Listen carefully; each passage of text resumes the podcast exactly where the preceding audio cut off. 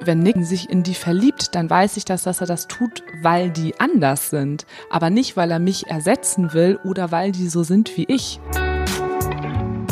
Moin, hallo und willkommen zum Fearless Culture Podcast, in dem es um all das geht, worüber wir viel nachdenken, was uns nachts nicht schlafen lässt, worüber wir aber viel zu wenig sprechen, weil wir uns davor fürchten. Hier nicht, hier sprechen wir über all das, damit wir uns davon befreien können. Im Podcast untersuchen wir, wie du eine Kultur erschaffst, in der es jeder und jedem Spaß macht zu wachsen, sich einzubringen, eine Kultur, in der Kreativität, Neugierde und Innovation erwünscht sind und gefördert werden und so Ziele erreicht und Leistungen garantiert werden können. Wir schauen uns an, was funktioniert, untersuchen aber auch genauso furchtlos die Schattenseiten, die genau dies verhindern könnten und finden praxisorientierte Lösungswege. Im Podcast unterhalte ich mich mit Menschen, die sich bereits auf den Weg gemacht haben, die schon genauer hinschauen oder hinhören, die die richtigen Fragen stellen oder vielleicht sogar schon Lösungen gefunden haben. Heute habe ich im Podcast Sarah und Nick zu Gast. Die beiden sind ein Hamburger Pärchen und Podcast-Kollegen. Und ähm, vielleicht als kurzer Hinweis, ähm, dieser Podcast wird mit einer großen Wahrscheinlichkeit nicht ganz jugendfrei im herkömmlichen Sinne sein. Die sind alle gefleckt, weil äh, jeder in meinem Podcast auch Unwörter sagen darf. Aber heute könnte das ein oder andere nicht jugendfreie Wort dazukommen. Denn wir unterhalten uns mit den beiden über das Thema Liebe, Liebesbeziehungen, offene Beziehungen, freie Liebe, Polyamorie und wo es sonst noch hinführen wird. Und jetzt noch ganz kurz ein Hinweis in eigener Sache. Ich unterhalte mich für gewöhnlich nicht über Sex und Sexualität in der Öffentlichkeit, wage mich also hier ziemlich außerhalb meiner Komfortzone, aber ihr könnt die roten Ohren, die ich zwischenzeitlich kriege, ja zum Glück nicht sehen. Also, herzlich willkommen, Sarah und Nick. Stellt euch doch bitte noch mal ganz kurz den ZuhörerInnen vor. Ja, moin. Ich bin Sarah und mir gegenüber sitzt der gute Nick. Ja, moin. Ich bin der Nick und ja, wir sind mal gespannt, was uns heute hier so fragentechnisch erwartet. Ich steige ja immer ein mit der Frage, eine Fearless Culture, kennt ihr das? Also eine Kultur, in der es keine Angst gibt, keine Furcht gibt, in der man so sein kann, wie man will, in der man sich komplett einbringen kann mit all dem, was man mitbringt. Habt ihr eine Idee davon? Habt ihr eine Fantasie? Lebt ihr in so einer? Oder ist eine gute Frage, ob wir sogar selber in so einer leben, wo ich vielleicht sogar sagen würde, dass wir bemüht sind, wir beide in so einer eigenen Kultur zu leben. Ähm, ist vielleicht unsere eigene Paarkultur, wo wir tatsächlich wenig Furcht haben oder wenn wir Furcht haben, schauen wir da besonders hin und gehen dieser Furcht nicht aus dem Weg und dadurch wird es für uns quasi auch furchtlos in diesem Moment.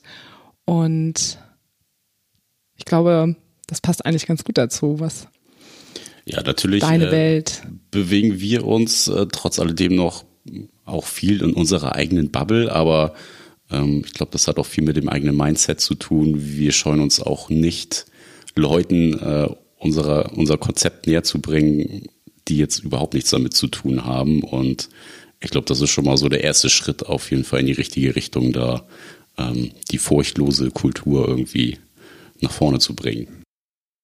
Ihr beide betreibt ja einen eigenen Podcast, beziehungsweise unverblümt. Den Link dazu gibt's in den Show Notes. Und gerade in den ersten Episoden ähm, erzählt ihr ja sozusagen eure Geschichte. Und das ist ja nicht nur beziehungsweise unverblümt, sondern das ist ja auch ähm, ziemlich mutig, was ihr da erzählt. Und auch die Geschichte ist ziemlich mutig. Mein Vorschlag ist, bevor wir da einsteigen, weil darüber würde ich natürlich gerne ein bisschen mehr wissen, ähm, vielleicht mögt ihr mal die Zuhörerin und vielleicht auch mich selbst ähm, abholen und dieses polyamoröse, polyamor, polygam irgendwie eingrenzen, damit wir eine Idee davon haben, was es ist? Also die Frage ist sehr gut, weil das tatsächlich etwas ist, ähm, was oft in Raum geworfen wird und wo es viele Begriffe gibt und für viele Menschen wenig Orientierung auch da ist. Es ist sehr viel mit Vorurteilen äh, behaftet.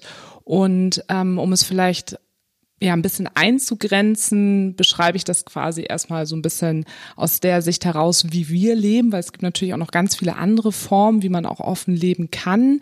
Und ähm, bei uns sieht es so aus, dass wir seit zwölf Jahren verheiratet sind äh, nicht seit zwölf Jahren verheiratet, das nicht. Also wir sind seit zwölf Jahren zusammen und seit zwei Jahren verheiratet. Es fühlt sich wie zwölf Jahre verheiratet an, aber das ist ja eigentlich auch egal.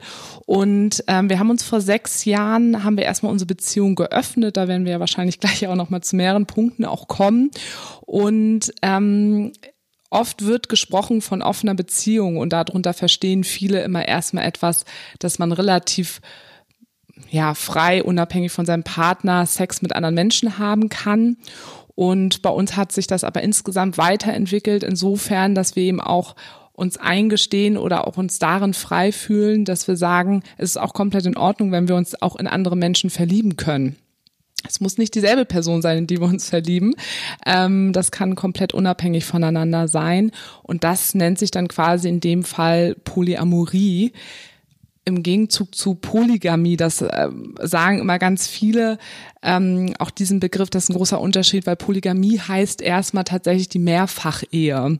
Die Mehrfachehe ist in Deutschland gar nicht erlaubt und ähm, deswegen benutzen wir selber immer so die Kombination aus offener Ehe, weil wir auch gerne mal unverbindlich in Beziehungen mit Menschen gehen und dann auch mal mit denen Sex haben, weil wir das auch schön finden.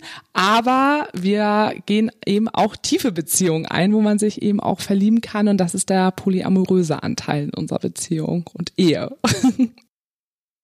Ja, und äh, was man vielleicht auch nochmal zur offenen Beziehung sagen kann, ähm, es gibt nicht die offene Beziehung, sondern die offene Beziehung hat einfach äh, super viele Facetten und ähm, da ja, gibt es einfach so ein großes Spektrum, dass man ja diesen Oberbegriff eigentlich nochmal viel kleiner halten könnte. Ähm, natürlich auch in ganz vielen äh, Gebräuchen verschrien, dieser Begriff. Also so immer gleichgesetzt auch mit, ähm, ich möchte mich nicht an jemanden binden und sowas. Ähm, da distanzieren wir uns zum Beispiel auch total von. Also ähm, der Begriff bietet eigentlich so viel Möglichkeiten, ähm, seine Beziehung einfach frei zu gestalten und äh, natürlich fest mit einem Partner zusammen zu sein. Darum äh, geht's nämlich auch. Und ähm, das ist auch so ein großer Punkt eigentlich. Ähm, nur weil man offen lebt, bedeutet das nicht, dass man äh, sich nicht liebt oder dass man vielleicht äh, da anderweitig irgendwie Interesse hat, sich einen besseren Partner zu finden, sondern so ein Beziehungskonzept ähm, fängt man eigentlich oder sollte man nur anfangen, wenn man wirklich äh, ein großes Vertrauen zu seinem Partner hat und eine sehr gefestigte Beziehung hat. Mhm. Ja, weil äh, ich, also wie, wie in jeder äh, meiner Episoden sozusagen ist immer auch so ein ganz kleines bisschen Outing mit dabei. Outing sozusagen im, im, im, im Bezug auf mein Wissen. In meiner in meiner Fantasie ist eine offene Beziehung immer einer von beiden fährt in den, in den Club in Tennisurlaub, poppt wie ein Wilder und sagt dann, ähm, ja, ja, meine, mein, mein Partner oder meine Partnerin weiß das und ob sie es wissen, weiß keiner, aber man nennt das dann halt eine offene Beziehung. Ähm, deswegen finde ich das gut, dass wir das hier jetzt mal so ein bisschen ähm, eingegrenzt haben. Wir spielen auch kein Tennis. auch kein Golf. Vielleicht geht auch das Problem schon los. Ja, genau, da geht das Problem los. Ich ähm, gestehe, ich glaube, ich weiß gar nicht, ob ich das im Vorgespräch gesagt habe. Ich habe vor, ich glaube, drei Jahren irgendwie mal eine Zugfahrt zu einem Seminar gemacht und ähm, da habe ich das erste Mal zumindest, dass es mir bewusst ist, überhaupt von dem Konzept erfahren. Und ich fand das insofern ganz spannend, als dass der ähm, Mann, mit dem ich mich auf der Zugfahrt getroffen habe für dieses Seminar, mir halt erzählt hatte irgendwie von dem griechischen Liebesbegriff und dass da irgendwie drei unterschiedliche Liebesarten drin sind und dass nur wir in der christlichen Zivilisation das alles in eine packen, aber dass das eigentlich das Konzept ist, es gibt das irgendwie ähm, unterschiedlich Und ähm, dass es vielleicht auch manchmal so ein bisschen die Überbeanspruchung ähm, sozusagen dieses Konzepts in der christlichen Vorstellung ist.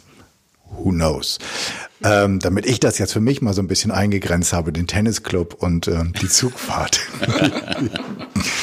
ähm, wie, wie kommt man wie kommt man darauf? Also ich habe ja ähm, auch im Vorgespräch gesagt, ich bin so ein super durch, in meinen Augen durchschnittlicher, langweiliger Cis-Mann, irgendwie Anfang 50 in einer seit 27 Jahren monogamen Beziehung. Also ich, das ist so ein bisschen ähm, für mich eine fremde Welt und vielleicht für viele der Zuhörenden nicht oder auch oder auch nicht, wer weiß. Ähm, wie, wie passiert das? Also ich finde, man muss auf jeden Fall, glaube ich, auch nochmal ein bisschen die Generation mit reinziehen. Das ist vielleicht auch nochmal für deine HörerInnen nochmal interessant. Also wir sind, äh, ich bin 33 und Nick ist 35. Ähm, unsere Generation, die ein bisschen jünger ist, wie gesagt, als dein, äh, dein ja. Alter jetzt, mhm. ne, da müssen wir jetzt hier jetzt auch nicht lügen. Nee, nee, ich habe es ja ganz offen gesagt. Bietet natürlich schon auch nochmal neue Chancen, weil unsere Gesellschaft, in der wir uns jetzt auch in den letzten Jahren bewegen konnten, ist natürlich schon ein bisschen offener als du, als du 20 warst, wo man sich entwickelt, seine Sexualität findet und ähm, auch Möglichkeiten hat.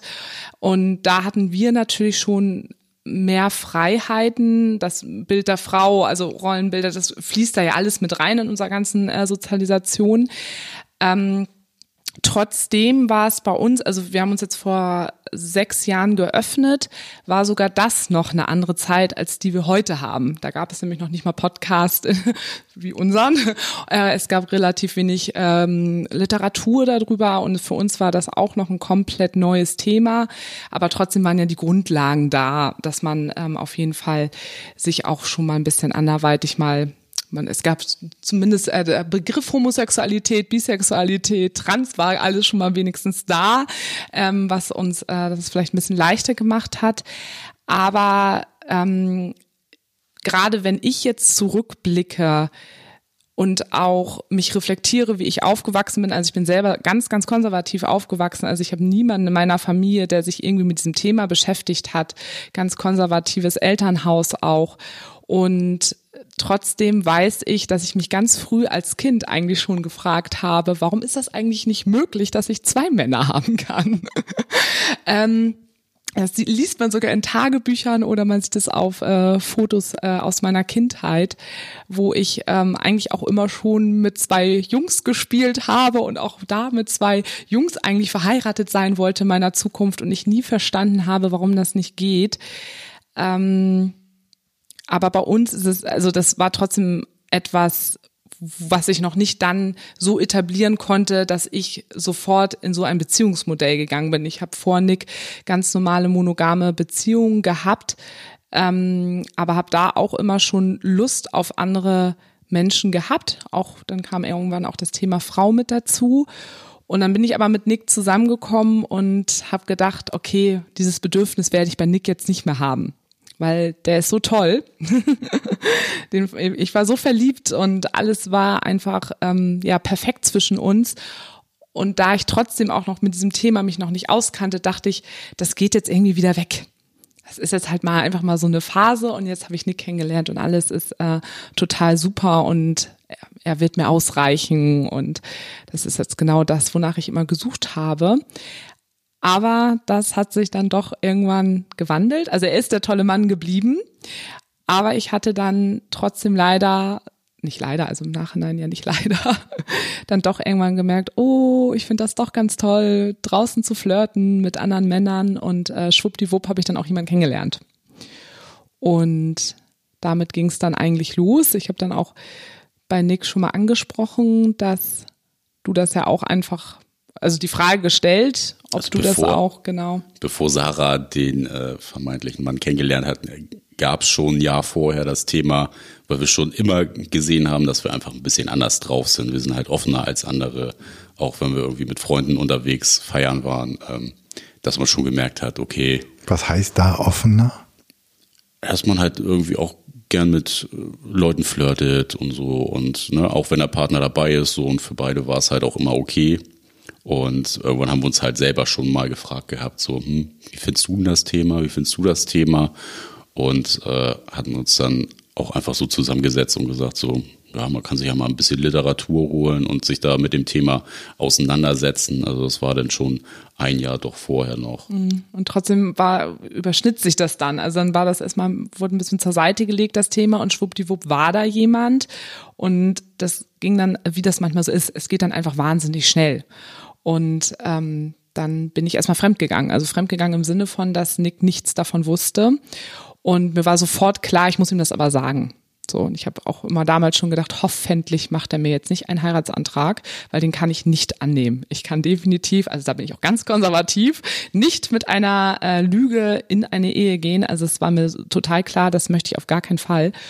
Und ich wollte ihm das unbedingt sagen, ähm, aber da es da schon passiert ist, das Fremdgehen, hatte ich gleichzeitig eine riesengroße Angst, dass er mich aber auch verlässt. Mhm weil Nick eben auch vorher auch schon betrogen wurde und da auch schlechte Erfahrungen hatte.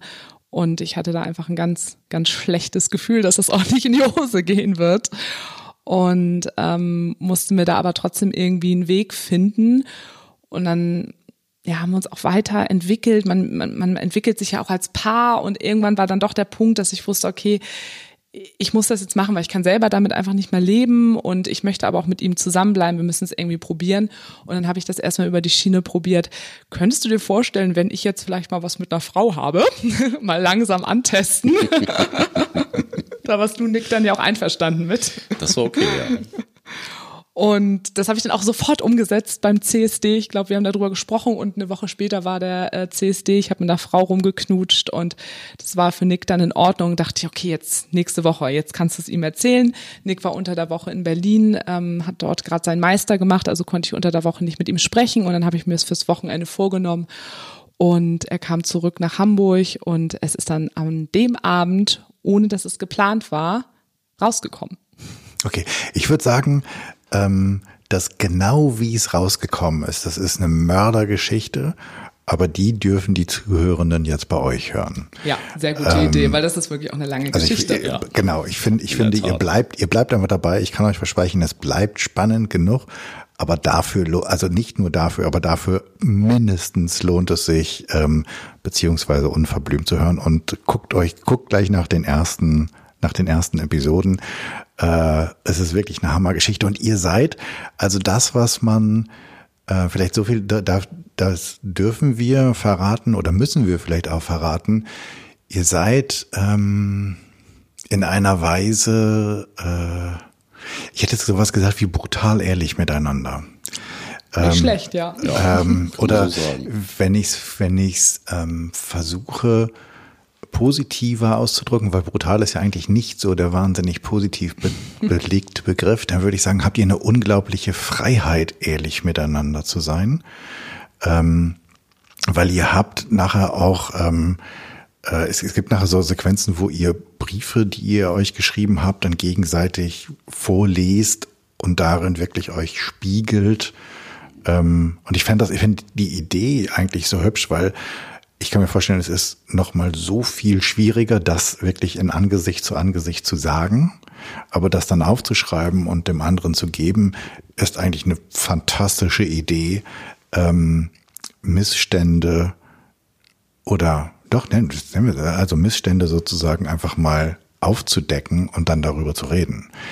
Ähm, Habt ihr, seid ihr da, ist das Intuition gewesen oder ähm, wie seid ihr da drauf gekommen? Die Idee hat in der Tat äh, Sarah dann gehabt. Die kleine Sozialpädagogin. Weil äh, wir dann doch irgendwann gemerkt haben, okay, also wir haben irgendwie beide das Problem, bestimmte Sachen äh, anzusprechen, die denn doch in wenn man jetzt in einer normalen monogamen Beziehung ist, äh, man irgendwie nicht so ansprechen würde. Und ähm, ja, haben dann die unangenehmen Themen einfach versucht vor uns herzuschieben, bis wir gemerkt haben, funktioniert nicht so. Und äh, nachdem das dann zwei, dreimal passiert ist, haben wir uns halt eine Alternative überlegt. Wie kann man Sachen thematisieren, ohne jetzt dem anderen irgendwie, ja, das ins Gesicht sagen zu müssen und äh, sofort diese Reaktion zu sehen, was ja in vielerlei Hinsicht halt auch abschrecken kann. Ähm, dass wir dann gesagt haben, okay, wir schreiben jetzt was, also jeder hat ein kleines Buch gehabt. Ähm, und dann haben wir halt gesagt, okay, entweder äh, wir gucken zusammen ins Buch, ne? ich habe irgendwas reingeschrieben, lass mal zu, zusammen nachher reingucken. Oder ähm, einer ist zur Arbeit gefahren und man hat gesagt, okay, äh, ich habe was ins Buch geschrieben, kannst du lesen und dann ähm, sag mal was dazu so. Und das war halt eine super Möglichkeit, da die unangenehmen Themen irgendwie auf den Tisch zu bringen und ähm, ja, aus der Welt zu schaffen. Macht ihr das immer noch? Ähm, also nee. ja. Was? Hast du jetzt nee gesagt? Machen wir? Ja, nee, ich habe gerade zurückgedacht. Also auf jeden, also wir haben es lange gemacht. Wir haben es dann ja auch in diesen sieben Wochen Rhythmus dann ja auch gemacht.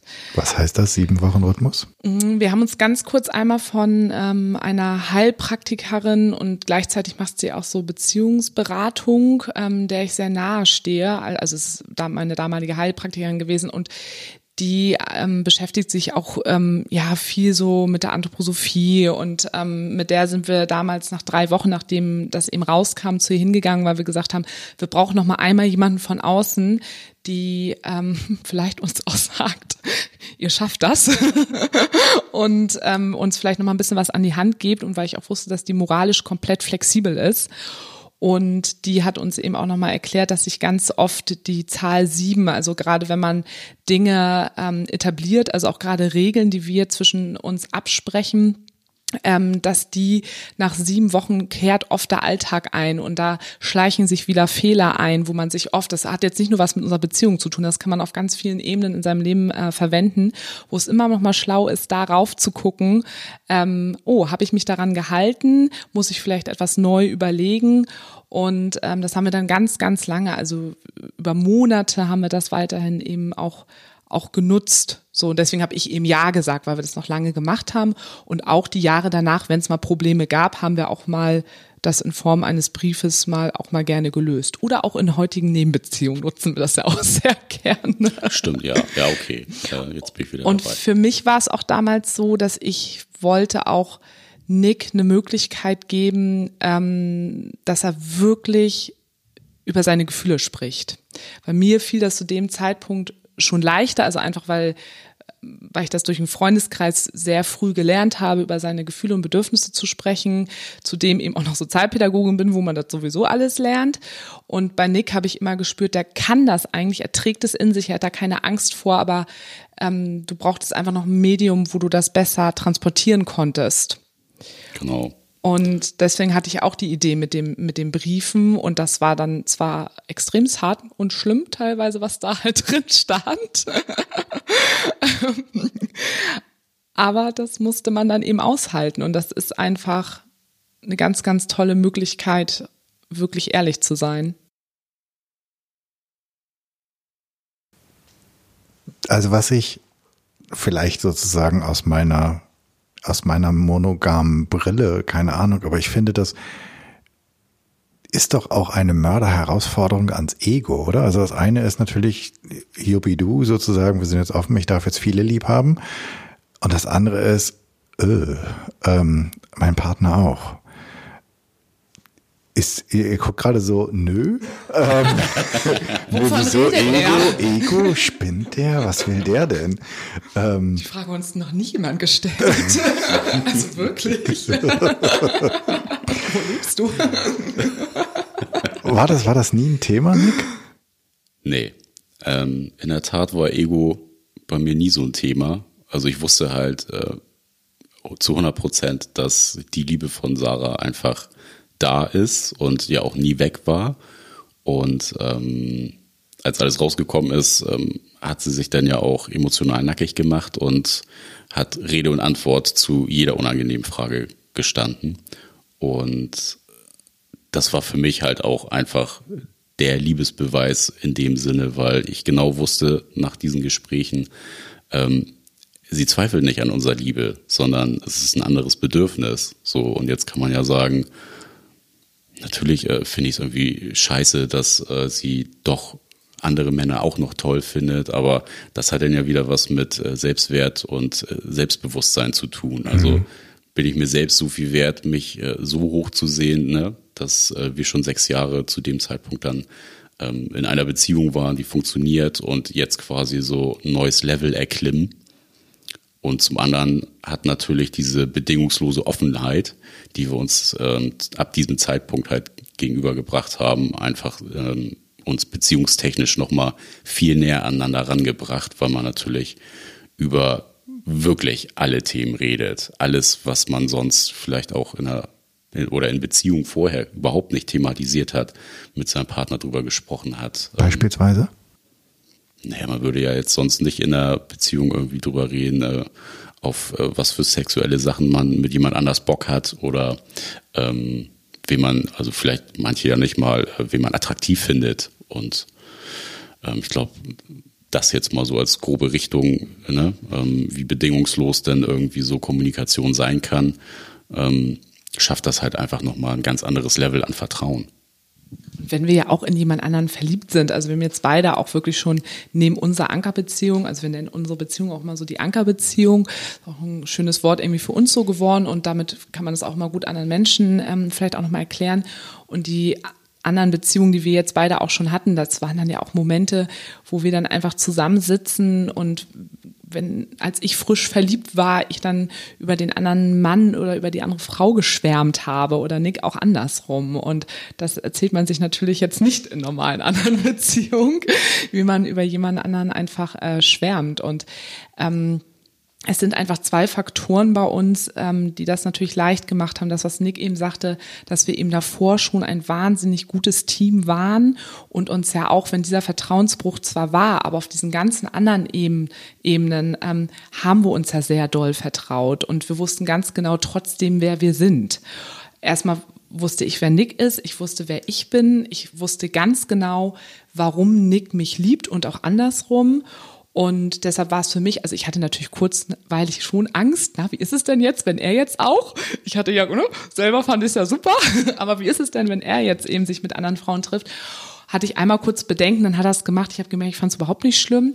Aber weil ich einfach so sehr weiß, dass er mich liebt und mich so toll findet und dass aber ich mich auch gut finde. So, und wenn ich mich natürlich selber nicht gut finde und nicht verstehen kann, warum mich ein anderer Mensch liebt, begehrt, schön findet, meinen Charakter toll findet, wenn ich das selber von mir natürlich nicht weiß, ähm, dann wird es natürlich schwierig. Dann werde ich natürlich misstrauisch, dann werde ich eifersüchtig, dann habe ich natürlich immer das Gefühl, ähm, dass jemand anderes vielleicht besser ist als ich. Und so sehen wir das beide nicht, sondern für uns sind andere Menschen, sind, also eine andere, Nick ist ja nicht äh, bi, sondern als neuer heterosexuell. Und wenn Nick andere Frauen in sich, in die verliebt, dann weiß ich, dass, dass er das tut, weil die anders sind. Aber nicht, weil er mich ersetzen will oder weil die so sind wie ich, sondern das steht nebeneinander. Und deswegen brauche ich auch gar keine Angst haben. Schöne Erklärung. Ich, Amen. Nein, ich glaube, das ist, das ist wirklich, äh, du, du hast, du hast das schön ähm, aufgedröselt, auch das mit diesem, dass es kein, dass es eine Ergänzung ist und das, äh, und dass es keine, keine, keine, kein, kein Austausch in dem Sinne sein muss. Jetzt seid ihr sozusagen, das ist, ihr seid eure Ankerbeziehung, das andere sind die Nebenbeziehungen. Ähm, wie ist das? Gibt es da immer eine, zwei? Ist das, also sind das auch feste Beziehungen? Also sind das sozusagen, also hast du eine Freundin oder einen Freund auch ähm, in einer längeren Beziehung? Wechselt das? Keine Ahnung. Ich frage so ganz viele Sachen, weil ich keine Ahnung Vollkommen habe. in Ordnung. Also im Moment bezeichnen wir uns als Single-Poly, weil äh, bei mir ist eine längere Beziehung auseinandergegangen. Mit dem war ich jetzt aber auch zweieinhalb Jahre zusammen, also schon ein bisschen länger. Ähm, und ja, und Nick war jetzt eineinhalb Jahre mit seiner Freundin zusammen. Das, beide Beziehungen sind dieses Jahr auseinandergegangen. wir müssen uns da auch ein bisschen an die Corona, an diesen Trennungstrend halten. Da müssen wir auch mitziehen, wir Polis. ähm, genau, aber das ist so, man kann das immer gar nicht so, so fest sagen, weil man steht ja auch ständig an unterschiedlichen Punkt selber in, sein, in seiner Entwicklung und in seinem Leben und auch jetzt nach meiner Trennung, die ich jetzt auch hatte, war ich jetzt auch wieder in einer Phase, wo ich so gedacht habe, boah, ich habe im Moment gerade so viel, mit unserem Podcast ist viel. Ich hatte einen Berufswechsel, wo ich auch gemerkt habe, auch im Moment habe ich auch eher Lust, wieder so ähm, ja, Beziehung auch einzugehen, aber nicht so tief emotional, dass es wirklich eine richtige Zweit-Nebenbeziehung ist, die möglichst auch irgendwo gleichberechtigt ist, ähm, weil mir das einfach gerade zu viel ist, weil das eben viel Zeit kostet. Das ist, hat viel mit ähm, Organisation und all sowas natürlich auch zu tun. Es gibt ja auch genug Leute, die von einer Beziehung die Nase voll haben. Genau. Und, und ihr habt gleich mehrere davon. Wir haben einen großen Freundeskreis und alles und da habe ich gemerkt, das ist gerade einfach zu viel, deshalb ist es, passt es gerade jetzt nicht so in meinem Leben. Jetzt ergibt sich doch gerade wieder schon wieder irgendwas Neues, was ich eigentlich gar nicht wollte. Aber so ergibt sich das einfach immer. Ne? Also würdest du es auch so beschreiben? Ja, man plant das, das so ja nicht. Ne? Wer plant schon, in eine Beziehung zu gehen? Aber ähm, natürlich lernen wir stetig irgendwo mal neue Leute kennen, ähm, was jetzt nicht heißt, dass wir irgendwie drei, vier, fünf Beziehungen nebenher führen. Also ne, so viel Zeitkontingent haben wir dann einfach auch nicht zur Verfügung. Da muss man auch mal realistisch sein, sonst äh, schmeißen wir unseren Job hin und werden einfach äh, Bezieher. Bezieher. Bezieher. Oh, wie wäre Bezieher? Oh, das ist ja mein Traumjob, wirklich. Das wäre absolut mein Aber, Traumjob. Bezieher. Hm, Be Bezieher. Was machst du beruflich? Ich bin Bezieher ein. Ja, ja. Bezieher. ja, großartig. Hm. Und das Gute ist natürlich auch, gerade wenn wir ähm, wirklich tiefe emotionale Beziehungen eingehen, hat das natürlich auch irgendwann den Vorteil, dass diese per Person ja auch mit in unsere Beziehung mit reinkommt. Das heißt, dass wir dann ja auch wirklich was zu dritt machen. Also, dass man natürlich dann auch so ein paar Sachen verbinden kann, was es dann natürlich auch ähm, ähm, recht praktisch manchmal auch macht. Oder auch so insgesamt, also auch unser Freundeskreis besteht aus ganz vielen stereotypischen Beziehungen, aber wir haben eben auch mittlerweile viele, die eben auch offener leben und irgendwann bildet sich da auch so, der kennt den, der kennt den, dann hat man da mal vielleicht auch mal ein bisschen was, mm, was eher eine freundschaftliche Beziehung und ab und an ist da eben auch mal was Sexuelles. Also es ist einfach ganz, ganz viel möglich und ähm, wir sagen immer so ein bisschen, das muss sich einfach organisch entwickeln, wo man selber gerade steht, was irgendwie gerade passt und ja, die Dinge, also was wir gelernt haben in unserem Leben, die Dinge kommen so, wie sie kommen. Genau. ähm, das glaube ich, dürfen wir, äh, dürfen wir alle irgendwann früher oder später lernen. Ob wir es einsehen, ist dann noch eine andere Sache. Das, ähm, das eine seid jetzt ihr mit eurer Beziehung. Wie ist das mit euren, also ich denke jetzt gerade so an meinen Freundeskreis. Und ich über, wenn ich so in meinem Geiste, wenn ich den durchgehen würde, ich würde sagen, du übrigens, ähm, Petra und ich, wir haben jetzt äh, seit einiger Zeit schon mal eine offene Beziehung und wir leben ähm, Polyamor und äh, Petra hat übrigens noch eine Freundin und einen Freund. Ich habe keine Ahnung, ähm, wie, also wann die wieder anfangen würden zu atmen. Zumindest einige davon. ähm, wie, wie war das bei euch? Also war das so nach dem Motto, ja, ja, also ne, du hast eben gesagt, wir waren schon immer ein bisschen offener, war so nach dem Motto, ja, habe ich mir gedacht. Ähm, ja, äh, in der Tat haben es ein paar schon vermutet, dass wir da einfach anders drauf sind. Ähm, wir haben uns da selber sehr viel Zeit mitgelassen, ähm, weil wir am Anfang auch so gesagt haben, ja, eigentlich ist das schon sehr intim und privat, das ist eigentlich eher so unser Ding. Ähm, haben aber dann irgendwann ziemlich schnell merken müssen, so wenn man unterwegs ist äh, mit Freunden und man flirtet dann doch mal mit dem oder mit der äh, ein, dann äh, fällt das schon auf zum einen, beziehungsweise wenn man denn mal jemanden datet und ein richtiges Date hat, irgendwo spazieren geht oder so, ähm, wirft das natürlich im Freundeskreis Fragen auf, wenn man dann gesehen wird. Und man äh, möchte das ja auch alles teilen. Also wir sprechen ja auch mit unseren Freundinnen immer über alles. Und dann kann man das ja nicht rausradieren aus seinem Leben. So mäßig, ich habe ein Kind, aber ich erzähle nicht, dass ich ein Kind genau, habe. So, genau. aber du bist meine total enge Freundin oder Freund. Also geht ja auch nicht.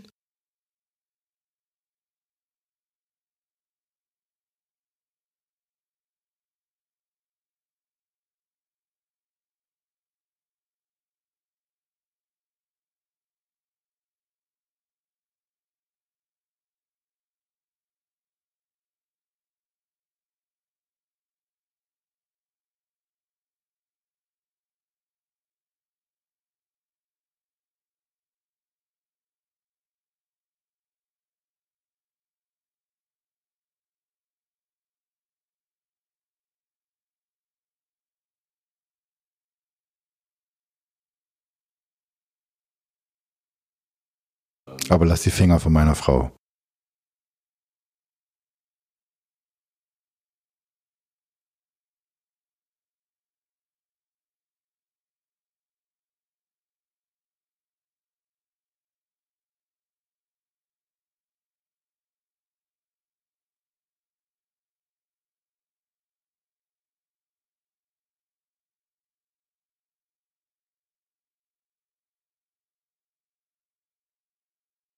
Ist keine, keine freundschaftliche Beziehung irgendwie über die Wupper gegangen? Nee, gar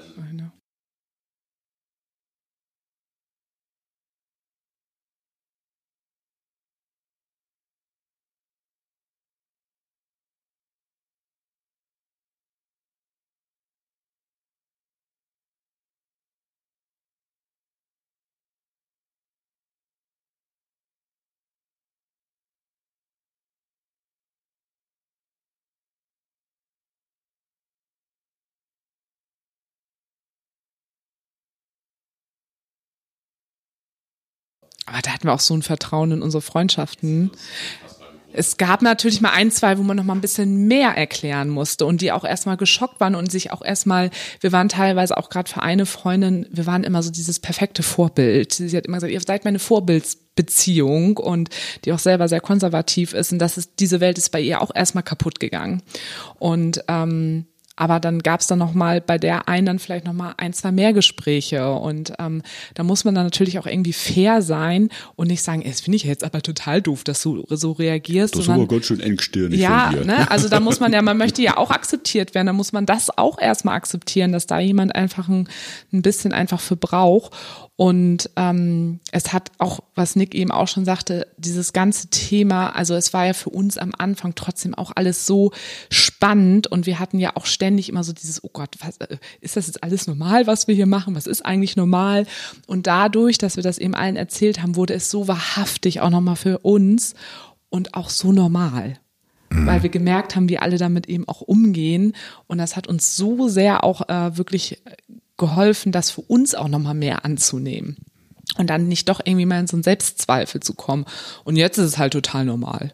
Also jetzt werden auch die dann mit eingeladen, dann teilweise die mit dazugehören und sowas. Also wissen jetzt halt eben alle, dass so leben Also wenn wir man euch beide einlädt, weiß man nie, ob ihr zu zweit, zu dritt, zu viert oder zu fünf kommt, oder? Das weißt du schon. Wir sagen, holen die Leute schon ins Boot. Und es gibt natürlich auch einige, die, ähm, die fragen weniger, die, da merkt man, die haben immer noch so ein bisschen Schwierigkeiten, haben immer noch Angst, so manchmal so ein bisschen nachzufragen. Aber nicht, weil sie nicht interessiert sind, sondern weil da die Hemmschwelle, glaube Genau. ich, eher noch so ein bisschen so, ah, oder ist das jetzt so ein bisschen, ja, so zu nah nachgefragt, so gibt's da jetzt, oder wie ist so gerade die aktuelle Phase bei euch, so, also glaube ich eher so respektvoll, denn Obwohl eigentlich ist das, wenn ich jetzt überlege, also es hat sich jetzt auch gerade noch mal in den letzten zwei Jahren auch verändert. Eigentlich ist da jetzt auch fast keiner mehr bei. Also, Ja, ne? also so. Und andere, äh, die kommen sofort, erzähl, erzähl, erzähl. Also was gibt's Neues? Und, und sag mal, und eure ähm, Familien ähm, und gerade auch Eltern und so, das für die habt, also den, ich gehe mal davon aus, dass die es auch wissen mittlerweile. die wissen das auch, ja. Ähm, für die ist das, weil das ist ja schon ein, also ich, ich gehe jetzt mal davon aus, ich bin noch einen Ticken jünger als eure Eltern, aber wahrscheinlich auch nur einen Ticken. Ähm, also ich, ich, wenn ich das jetzt meinen Eltern erzählen würde, die müsste man mit großer Wahrscheinlichkeit wieder beatmen. ähm, so wie, wie war das bei euch? Also ich hatte, ähm, also bei mir gibt es noch meine Mutter, weil mein Vater lebt nicht mehr und ich weiß auch nicht, ob es dann vielleicht alles ein bisschen schwieriger noch wäre. Ähm, aber meine Mutter ist schon 70, also die ist tatsächlich doch auch noch mal ein bisschen älter noch als äh, du. Wie gesagt, äh, ganz konservativ aufgewachsen, obwohl ihr Bruder auch äh, schwul ist. Was ich aber jetzt gar nicht sagen würde, dass das ein großer Vorteil ist, weil es wurde einfach auch viel in unserer Familie nicht über Dinge gesprochen, es wurde nicht über Probleme gesprochen. Und ähm, ich war sowieso immer die, die so ein bisschen aus der Reihe getanzt ist in meiner Familie, aber meine Mutter, da hatte ich einfach immer großes Glück, weil ich bin auch ganz anders als meine Mutter, also schon, schon wenn man uns jetzt so sieht, also die wird hier so ganz klassisch jetzt sitzen und dann hört sie ihre Opernmusik, ne? also wirklich so ganz, ganz konservativ, ähm, aber sie hat mich schon immer ähm, komplett mein Ding machen lassen. Und ich habe ihr das direkt erzählt, als es rauskam. Also es kam abends, also ging Nachmittag raus am 8. August. Und ähm, ich habe sie noch am 9. August morgens weinend angerufen, weil ich einfach, ich, ich war fix und fertig, hatte ja Riesenangst, Nick zu viel, verlieren und alles. Und habe gesagt, ähm, Mama, du musst kommen ich musste was erzählen, was nicht schön ist. Und dann kam sie und ich habe sie auf die Couch gesetzt und musste ihr dann ja erzählen, dass ich ähm, Nick betrogen habe, dass wir jetzt versuchen wollen, diese Beziehung so zu gestalten und dass ich auf Frauen stehe. Also es war halt schon wirklich toll. Ich, Ich habe erstmal einen Monolog geführt und ihr alles erklärt und ihre erste Reaktion war, Mäuschen, du weißt, ich liebe dich. Aber ich muss erstmal eine rauchen gehen.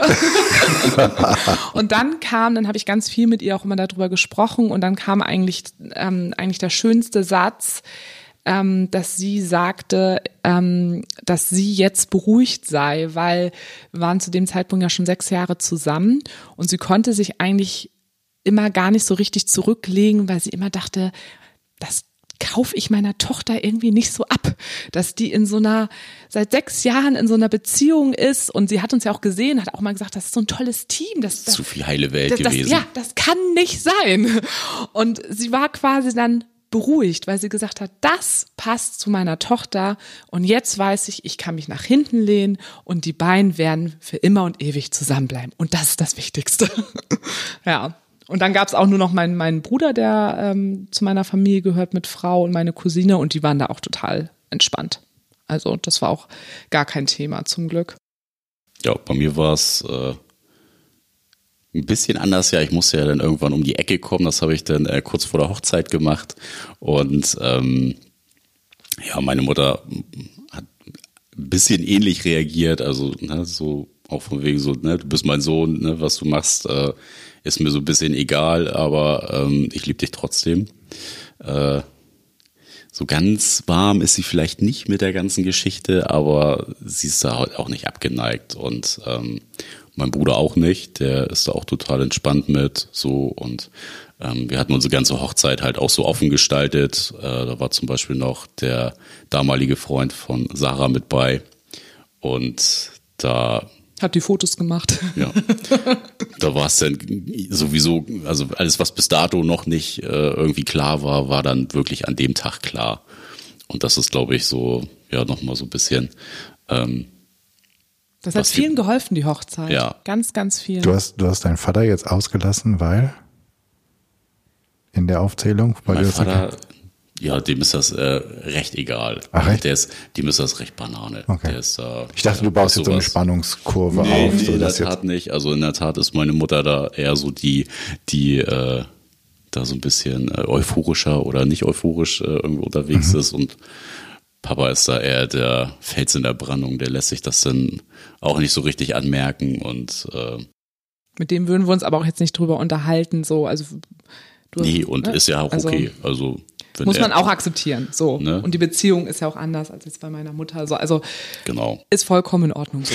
Wie geht das? Ihr, ihr geht da ja auch euren Arbeitgebern und äh, Kolleginnen gegenüber offen mit um. Und ähm, das Thema ähm, ähm, Diskriminierung oder durch oder sexuelle Diskriminierung von, was weiß ich, äh, nicht hetero Menschen, die normativ monogam leben, ist in vielen Unternehmen oder Unternehmen und Organisationen ein offenes Geheimnis.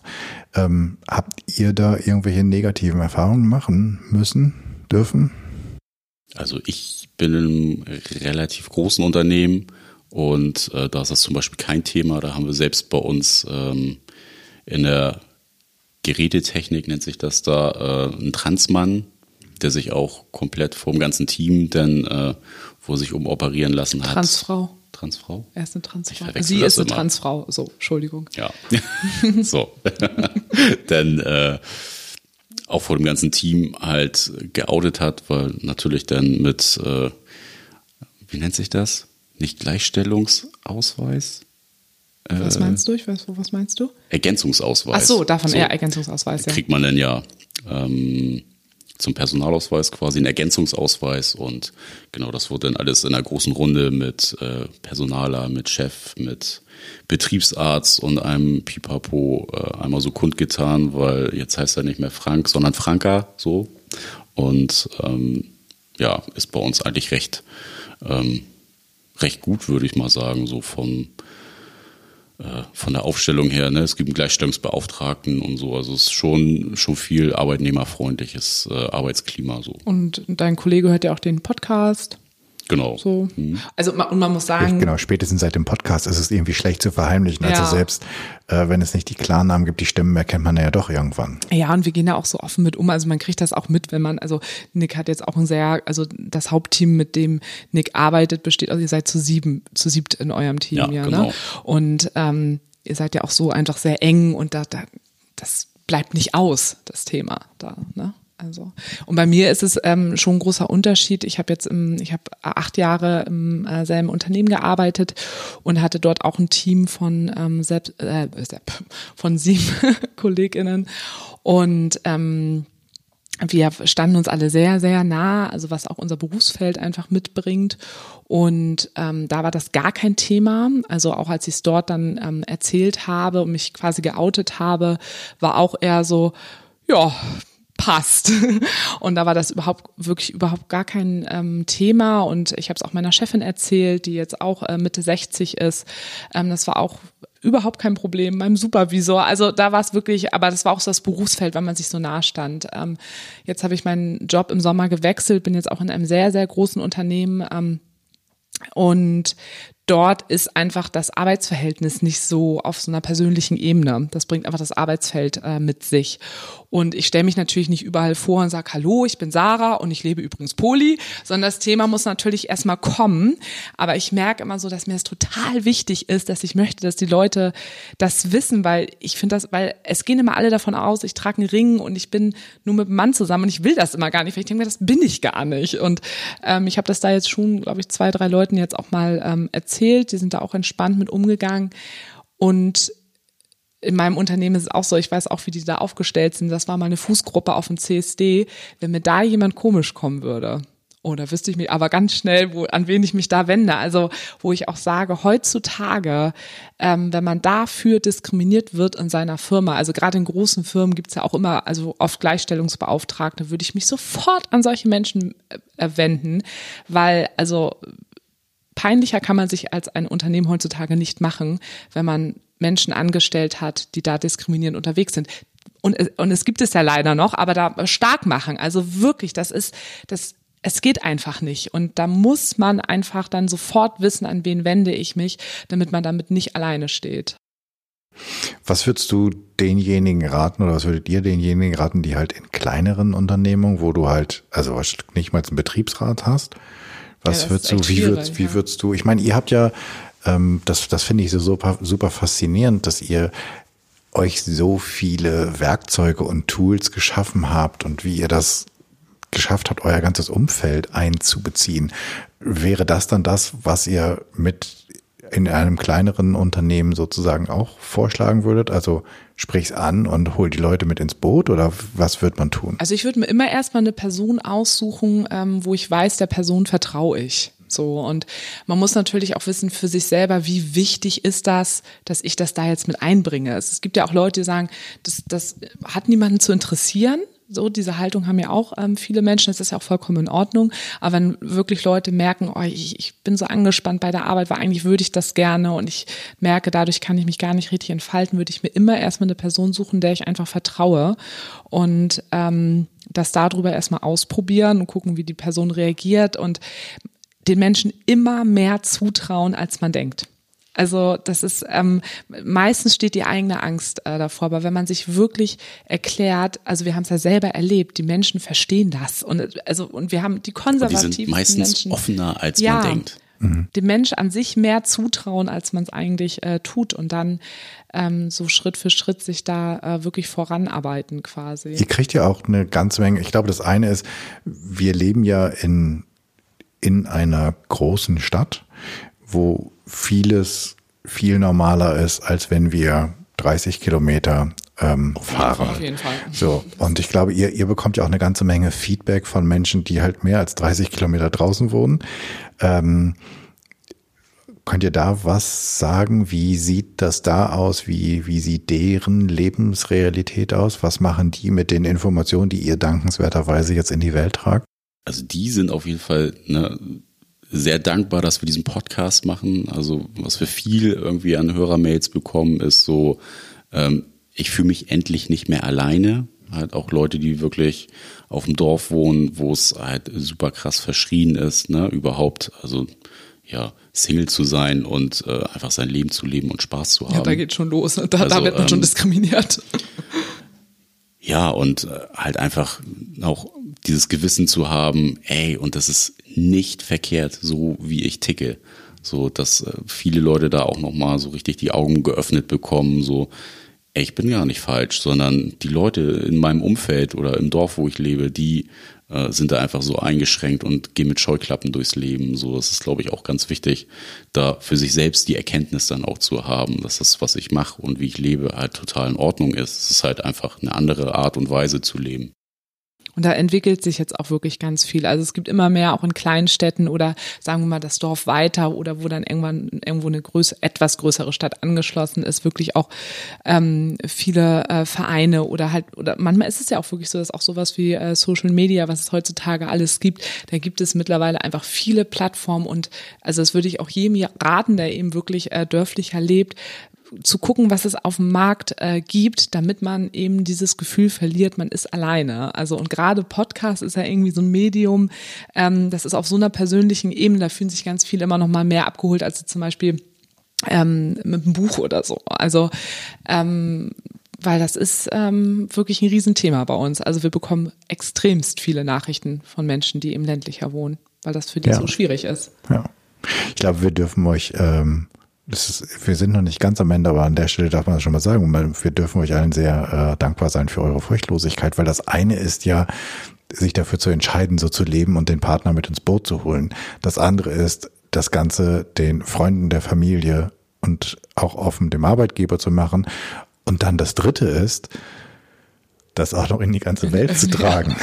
Ähm. Aber das war auch so ein bisschen unsere Idee. Also als wir gemerkt haben, wie sicher ähm, wir uns fühlen durch, dass wir eben diese ganze Unterstützung von unserem Freundeskreis hatten und auch ähm, durch die Arbeit, dass wir gesagt, das müssen wir uns zunutze machen, damit andere Menschen davon profitieren können, weil das haben nicht alle so und ähm, das ist ein großes Glück, was wir einfach haben und ähm, das wir wollten auch gerne damals Menschen haben, ähm, die diese Geschichte erzählt hätten. Wir waren standen damals komplett alleine, da wir hatten ein Buch und mussten total ausprobieren Fehler, ausprobieren Fehler. Wir wollten so gerne Leute wir haben. So gern mal einen Echt? Mentor gehabt, der uns gesagt hätte so ey, es gibt Variante A, B, C, D und äh, irgendwelche Wege werden für euch die richtigen sein. Ihr müsst euch da irgendwie ausprobieren und ja, oder das und das kann Erfahrungswerte austauschen. So, ja. ja. Und deswegen haben wir gesagt, wir müssen das einfach äh, machen. Und wenn jetzt irgendwann noch mal jemand mit uns, also da Probleme halt mit hat, dann ist es, sag ich mal, es ist halt nicht unser Problem, es ist halt deren Problem.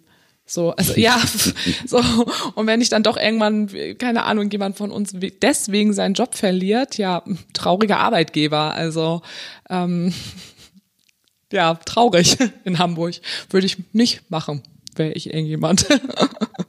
ist halt stark. Wie, wie, wie kam es ganz konkret zu der jetzt? Also man hätte ja vieles machen können, man hätte ein Buch schreiben können. Wie, wie seid ihr auf die Idee Podcast gekommen? Wir wollten in der Tat ein Buch schreiben. Wir haben auch angefangen. Es ist leider im Sande verlaufen, weil wir gemerkt haben, es ist unfassbar viel Zeit, die man da reinstecken muss.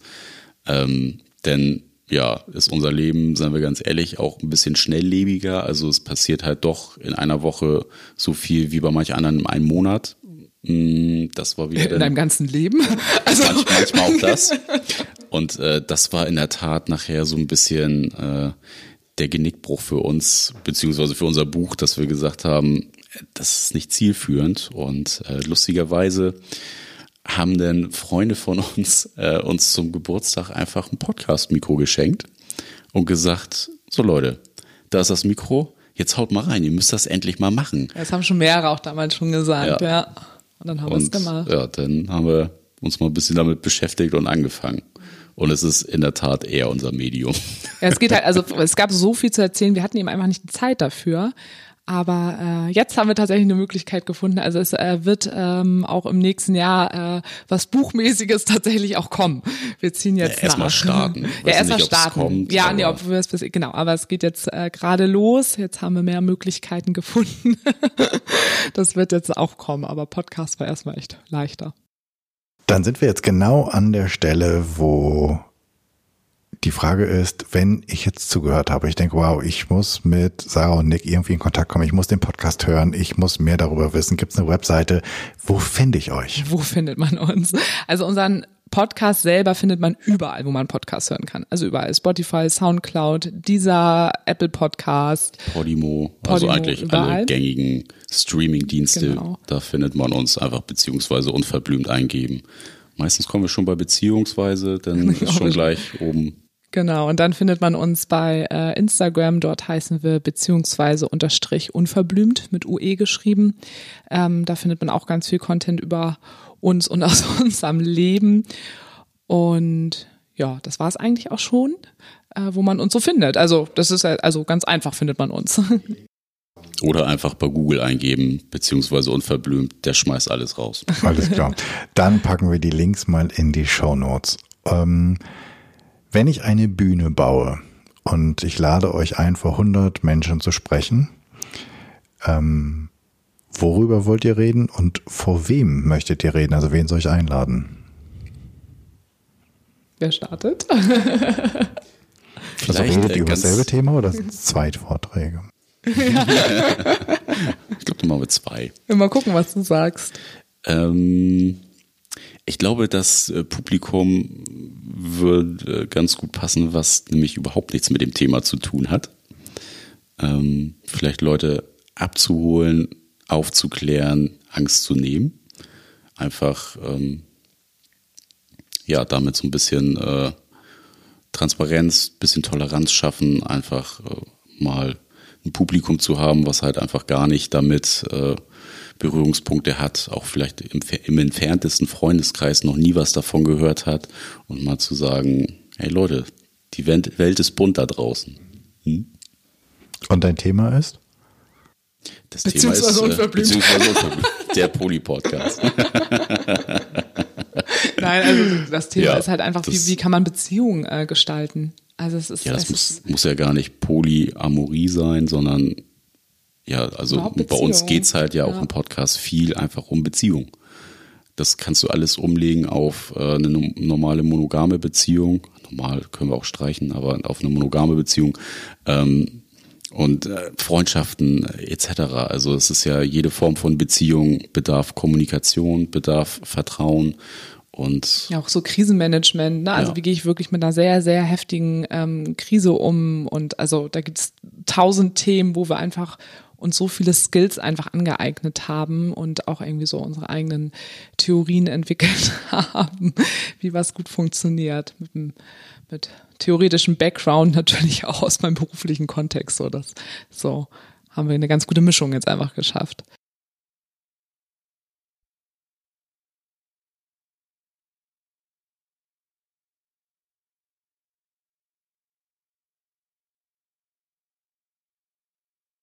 Also, un, wir hatten quasi unsere Bibel damals und ähm, ich feiere dieses Buch immer noch ab. Ähm, das heißt, äh, Treue ist auch keine Lösung von Holger Lent und äh, Lisa Fischbach.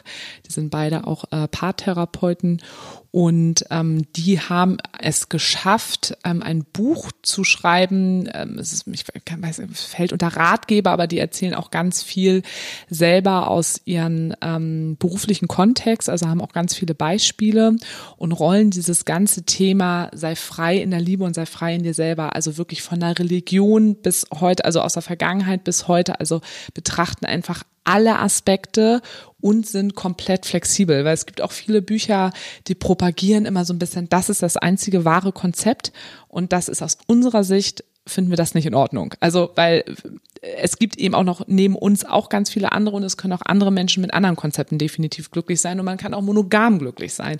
Und das ist an diesem Buch einfach so toll, dass das komplett frei ist. Ja. Okay, dann.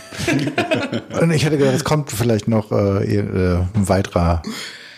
Äh, können wir noch einen ähm, äh, Film können wir auch sehr gut äh, mal ähm, Yumi Hör ist auch eine ganz tolle, ist eine gute bei Netflix Serie. eine Serie. Auch, finden wir auch ganz Yumi gut. Hör, so ein Dreierkonstrukt, zwei Frauen und ein Mann. Hm. Ja, das hat uns auch mal sehr interessiert, auf jeden Fall. Und ähm, also wem man auch zum Beispiel auch sehr gut auch folgen kann, wenn es, wenn es Menschen wirklich, also es gibt ja auch geschlossene polyamore Beziehungen, also wo wirklich drei Menschen in einer Beziehung sind, aber es ist klar, es gibt nur uns drei und außerhalb davon nichts. Ne? Also es gibt ja ganz viele unterschiedliche Formen.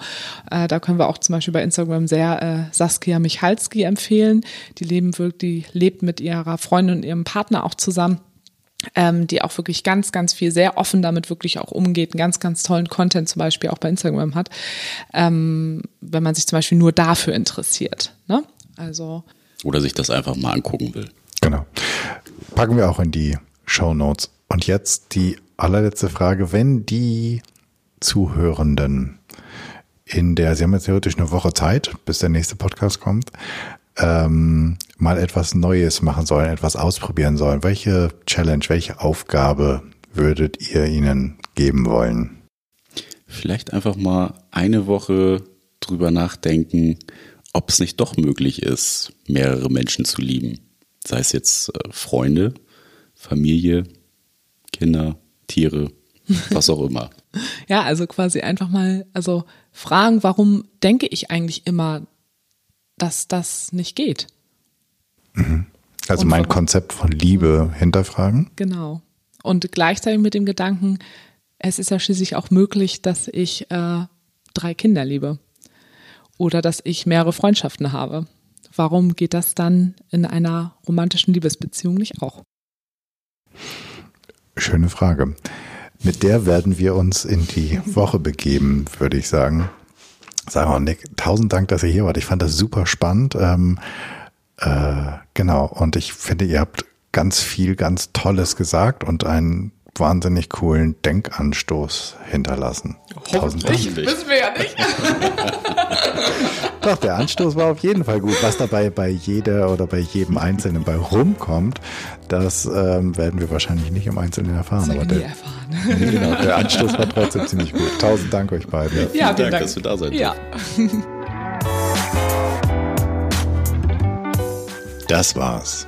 Dank dir fürs Zuhören. Ich hoffe, es hat dir gefallen. Es hat dich neugierig gemacht, einmal über die Liebe nachzudenken, deine Liebe nachzudenken, was alles möglich ist oder möglich sein könnte und den Blick vielleicht auch nur für einen kleinen Augenblick weiterzumachen, als er bis jetzt ist. Ich fand das super spannend und ich hoffe, es hat dich auch inspiriert, darüber nachzudenken, wie du furchtloser werden kannst, wie du eine Fearless Culture erschaffen kannst. Ich freue mich über dein Feedback und Ideen, was ich noch machen könnte, was ich besser machen könnte. Für mich ist der Podcast ein Herzensthema und dein Feedback bedeutet mir sehr viel. Wenn du ein Thema hast, von dem du meinst, das müsste mal besprochen werden und du bist eine gute Ansprechpartnerin oder du kennst eine oder einen, dann schreib mir doch an podcast.janschleifer.com. Abonniere den Podcast auf iTunes, Spotify, Stitcher, wo auch immer du am allerliebsten Podcast hörst. Und natürlich freue ich mich riesig über deine 5-Sterne-Rezension bei iTunes, denn damit wird der Kreis derer, die diesen Podcast hören können, größer und wir können alle zusammen etwas verändern. Ich hoffe, du bist bei der nächsten Episode wieder mit dabei. Bis dahin, sei furchtlos, dein Jan.